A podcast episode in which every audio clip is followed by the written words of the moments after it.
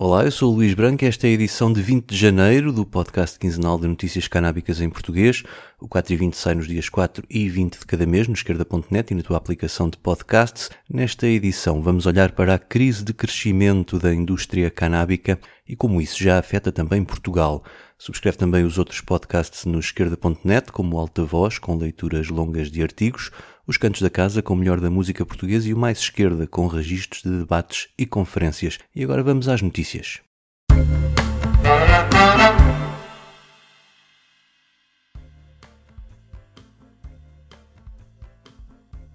A notícia chegou na semana passada e surpreendeu muita gente. A Tilray anunciou que vai despedir um quarto dos trabalhadores na fábrica portuguesa. Esta multinacional da cannabis medicinal conta com cerca de 200 postos de trabalho nas instalações em Cantanhede e agora vai mandar embora 49 trabalhadores das áreas de produção, controle de qualidade, cultivo, armazéns, logística informática e compras, disse ao Marihuana Biz Daily um porta-voz da empresa. Os despedimentos devem ocorrer num prazo de três meses e são justificados pela Tilray com a necessidade de adaptar a empresa ao tamanho real do mercado internacional, que hoje em dia é menor do que as expectativas iniciais.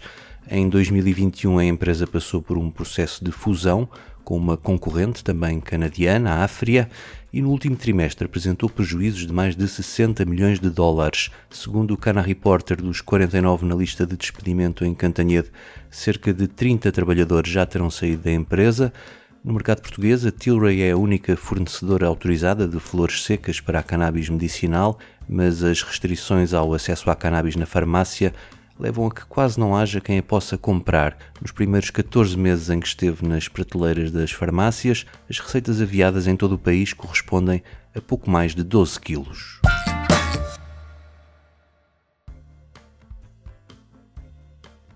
Esses 12 quilos de flores secas vendidas num ano e dois meses nas farmácias em Portugal são uma gota no oceano de qualquer sistema de cannabis medicinal a funcionar no mundo. Não vale a pena comparar com a Alemanha, onde em 2021 as farmácias aviaram 9 toneladas.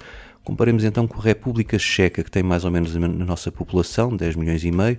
Em 2021, os checos aviaram receitas de cerca de 110 quilos de cannabis, mais de 9 vezes do que em Portugal. É preciso dizer que lá a legalização do uso terapêutico começou em 2013 e, ao contrário de outros países, a grande maioria dos que recorrem à cannabis medicinal são mulheres. Ali ao todo são menos de 5 mil pessoas a quem é receitada cannabis, sobretudo para a dor crónica. Em termos de população, mais próximo nos Estados Unidos será um estado como o Ohio, com menos de 12 milhões de habitantes, e onde cerca de 150 mil têm registro ativo no sistema de cannabis medicinal. Em 2021, e com apenas 57 dispensários em todo o estado, foram vendidas quase 22 toneladas de flores de cannabis. Também aqui a dor crónica é a principal razão do acesso. E a revista da Associação Médica Americana acaba de publicar um estudo que conclui que 3 em cada 10 norte-americanos com dor crónica e a viver nos 36 estados com acesso legal à cannabis medicinal já a usaram como analgésico. O estudo inquiriu mais de 1.600 portadores de dor crónica e entre os que responderam que recorriam à cannabis para alívio da dor, mais de metade acrescentaram que isso os fez reduzir o consumo de opioides ou outros medicamentos para o mesmo efeito, receitados ou não. Também são mais os que dizem que reduziram em relação aos que dizem ter aumentado o recurso à terapia física e comportamental. Curiosamente, a exceção à regra foi a meditação, a única terapia a ganhar adeptos entre estes utilizadores da cannabis.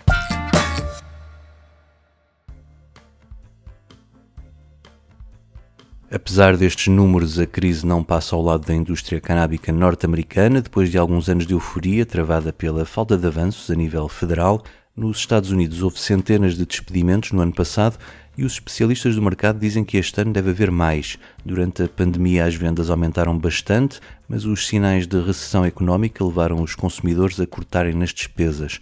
Por outro lado, as principais reformas legislativas da cannabis a nível federal, até mesmo a passagem da lei que ia permitir às empresas terem acesso a financiamento bancário, ficaram adiadas. Estes atrasos ajudaram a estourar a bolha verde nas bolsas, com a cotação das empresas do setor a cair a pique desde o início de 2021. Outros fatores que ajudaram à crise são a subida das taxas de juro e o aumento das licenças nos estados que legalizaram, mas mantinham um limite aos licenciamentos de cultivo, produção e venda. Os analistas dizem ainda que o mercado da cannabis está saturado e a queda nos preços significa queda nas receitas. Assim, empresas como a Curaleaf, a Dutch, a Trulieve, a Greenleaf Medical e muitas outras anunciaram despedimentos nos últimos meses.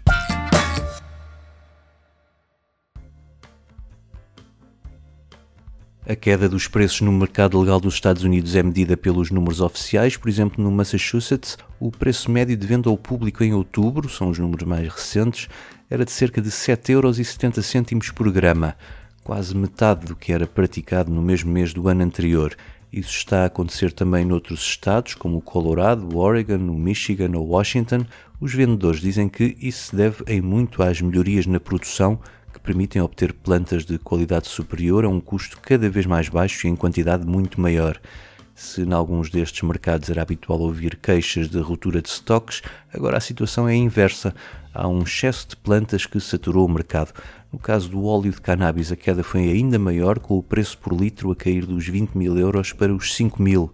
O problema, dizem os vendedores, é que boa parte das empresas assenta num modelo de negócio que tinha como base o preço praticado há três anos e agora começam a passar por dificuldades ao verem as receitas cortadas a metade do que estava previsto. No caso do Massachusetts, as coisas podem ainda piorar, uma vez que começam a abrir lojas de venda de cannabis ao público no estado vizinho de Nova York, que entretanto legalizou. Isso significa que o efeito do turismo canábico nova-iorquino nas vendas do estado vai em breve desaparecer.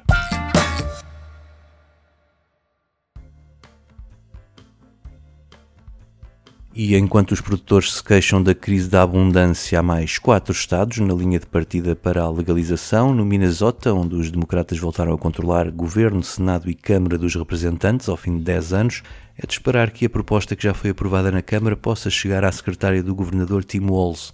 No estado do Oklahoma, a palavra pertence ao povo, no referendo marcado para o dia 7 de março e é uma ocasião especial, já que é a primeira vez nos Estados Unidos que a legalização da cannabis vai a votos sozinha, sem ser acompanhada de qualquer eleição ou outro referendo. No Ohio, o caso é mais complicado. A legalização ia a referendo em novembro passado, mas o lobby proibicionista conseguiu impedir nos tribunais que a pergunta fosse a votos. Agora, os legisladores têm até o dia 3 de maio para aprovarem a proposta ou submetê-la a referendo. E na Pensilvânia, onde o controle das duas câmaras está dividido, há uma proposta de legalização promovida por um senador republicano e outro democrata que vai tentar a sua sorte nos trâmites legislativos ainda este ano. Desta vez o governador é democrata e apoia a legalização. Ainda há poucos dias assinou um perdão de 2.500 condenações criminais ligadas à cannabis, por outro lado, são cada vez mais os Estados vizinhos a avançar com a cannabis legal, o que faz diminuir a resistência a acompanhá-los entre os republicanos da Pensilvânia. Quem legalizou o uso adulto da cannabis esta semana foi o governador das Ilhas Virgens Americanas, onde vivem à volta de 100 mil pessoas. A legalização é acompanhada de um perdão e limpeza do cadastro a quem tenha sido condenado por posse de cannabis.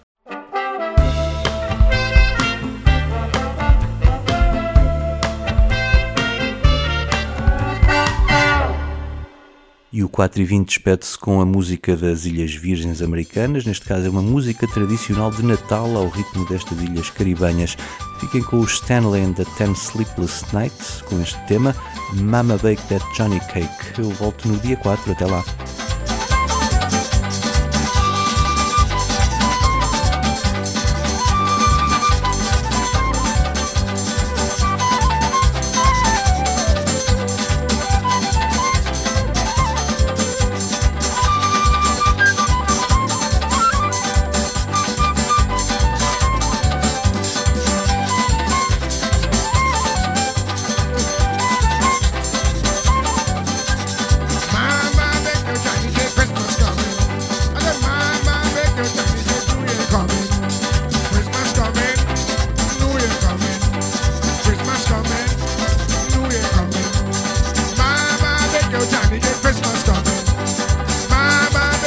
money take you hear from. And if you want to be merry, drink guava berry. And if you get indigenous, drink fusion bitters.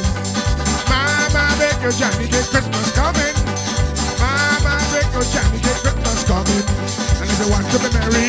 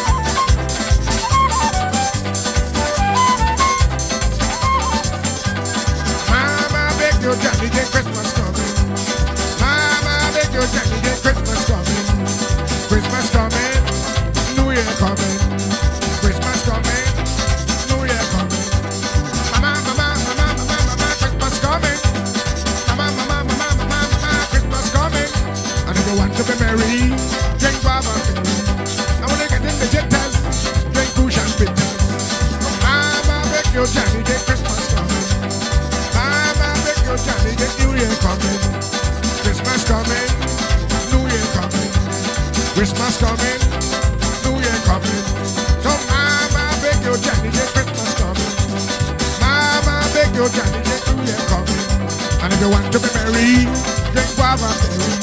And when you get in the jitters, drink crucial bitters.